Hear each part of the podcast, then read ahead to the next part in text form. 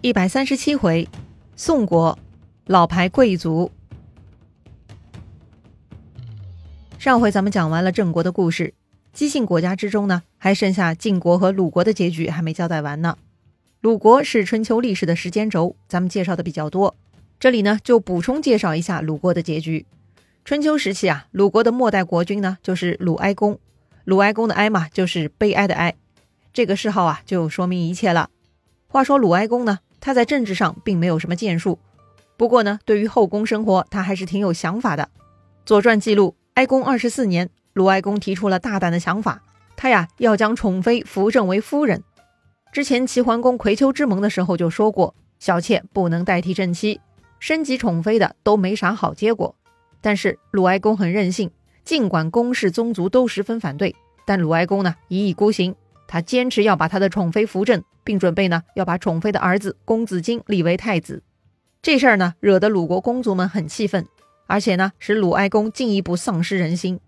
鲁哀公啊死在他上台的二十七年，《左传》中对此的描述是比较含糊的，说是当时鲁哀公跟三桓的关系已经非常紧张了。那一天，鲁哀公在一个叫灵坂的地方游玩，这个地方呢属于孟孙家，哀公遇到了孟武伯，哎，他就是此时孟孙氏的宗主。鲁哀公问他。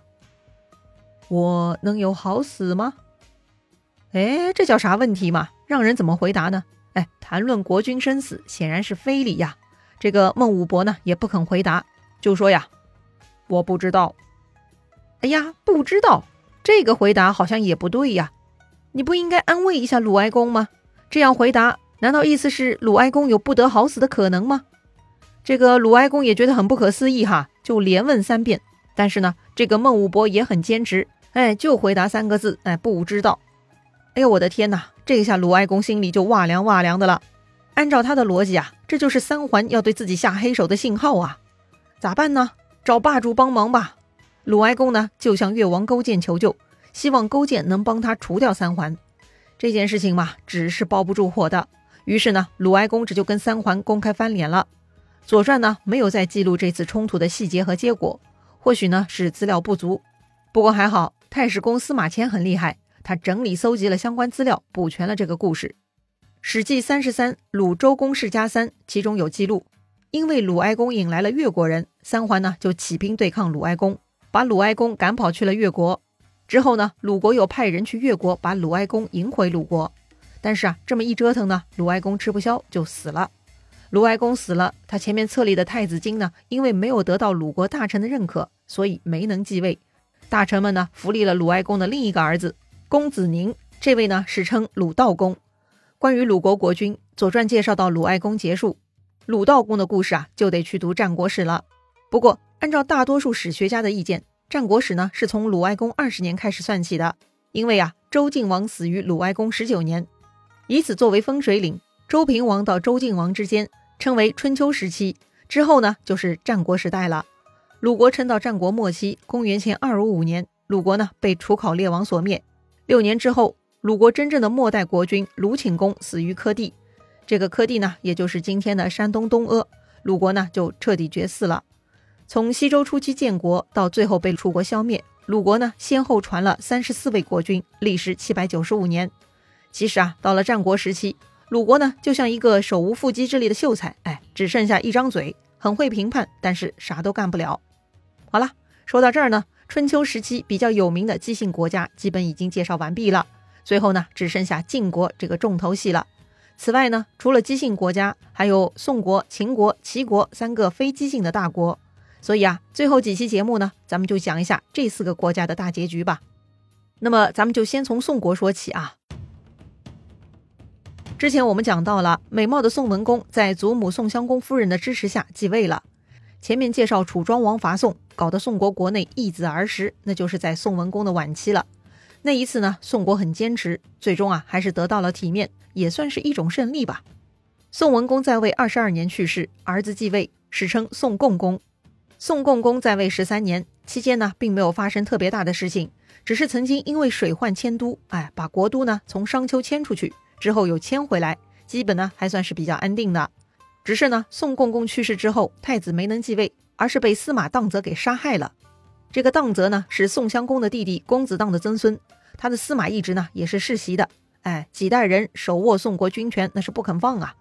而此时宋国当政的华元，也就是那个曾经亲自混入楚营谈判退兵的那位啊，他呢组织力量扑灭了荡泽的叛乱之后，宋国人扶立了宋文公的小儿子为新任国君，这位呢史称宋平公。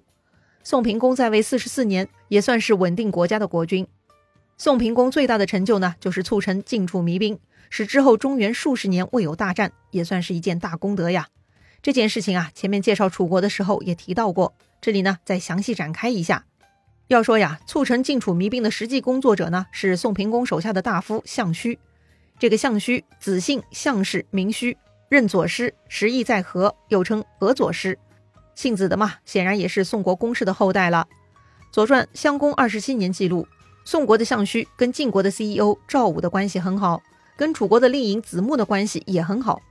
这一点呢，很不容易啊，能同时被晋楚两国认可，可见项须此人也是德高望重啊。项须的目标呢，是消除诸侯之间的战争，所以他劝说的对象不仅仅是晋楚两个超级大国，还得有齐国、秦国这种比较大的国家。当时啊，他先去了晋国找赵武，赵武呢就跟晋国的其他人商议了。大夫韩起说呀：“战争让民众遭受残害，使各国的经济蒙受损失，更是弱小国家的巨大灾难。如今有人提出消除战争的倡议，即使不一定能够做到，也必定要同意他。我们不同意，楚国将会同意他，并以此号召诸侯。那么我们一定会失去盟主地位啊！”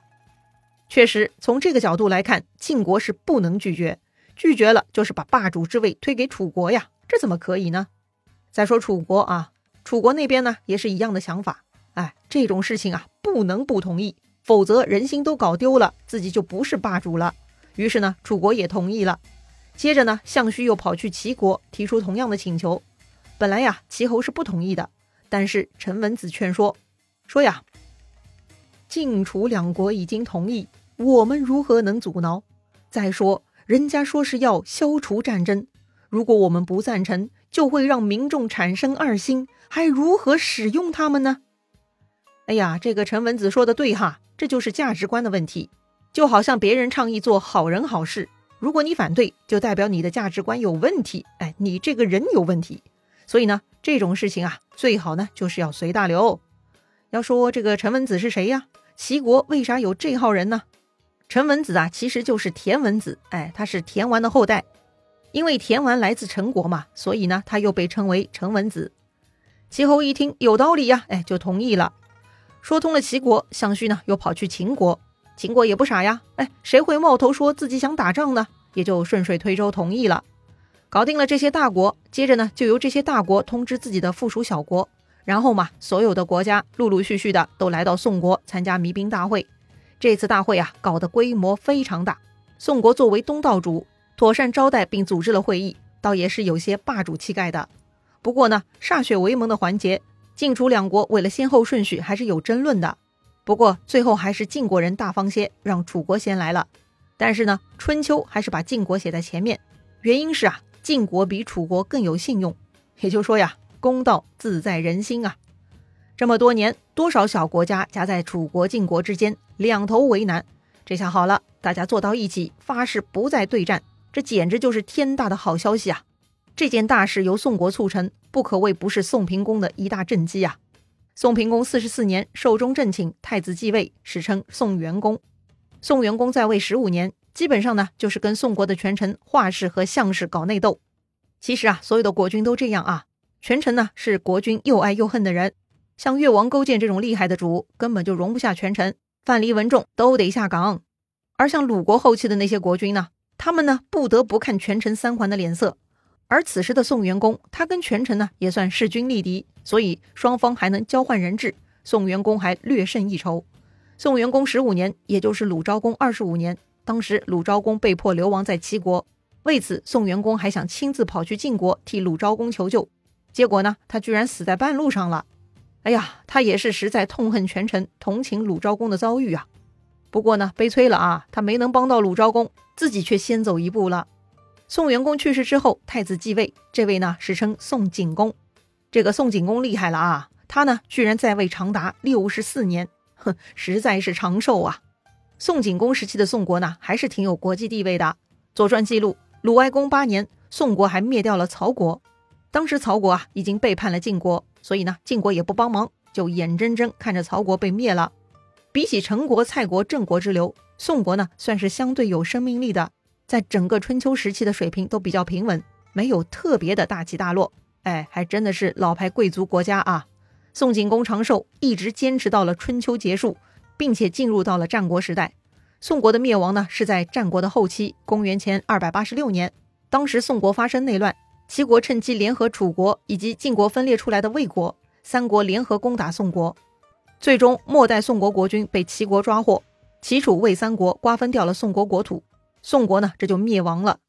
宋国自建国到灭亡，一共传了三十四个国君，享国八百二十九年。宋国呀一直不温不火，也不是战国七雄，能撑八百多年已经很不错了。好啦，宋国的故事呢就讲到这里了，下一回呢咱们再来说说齐国的故事。咱们下回再见啦！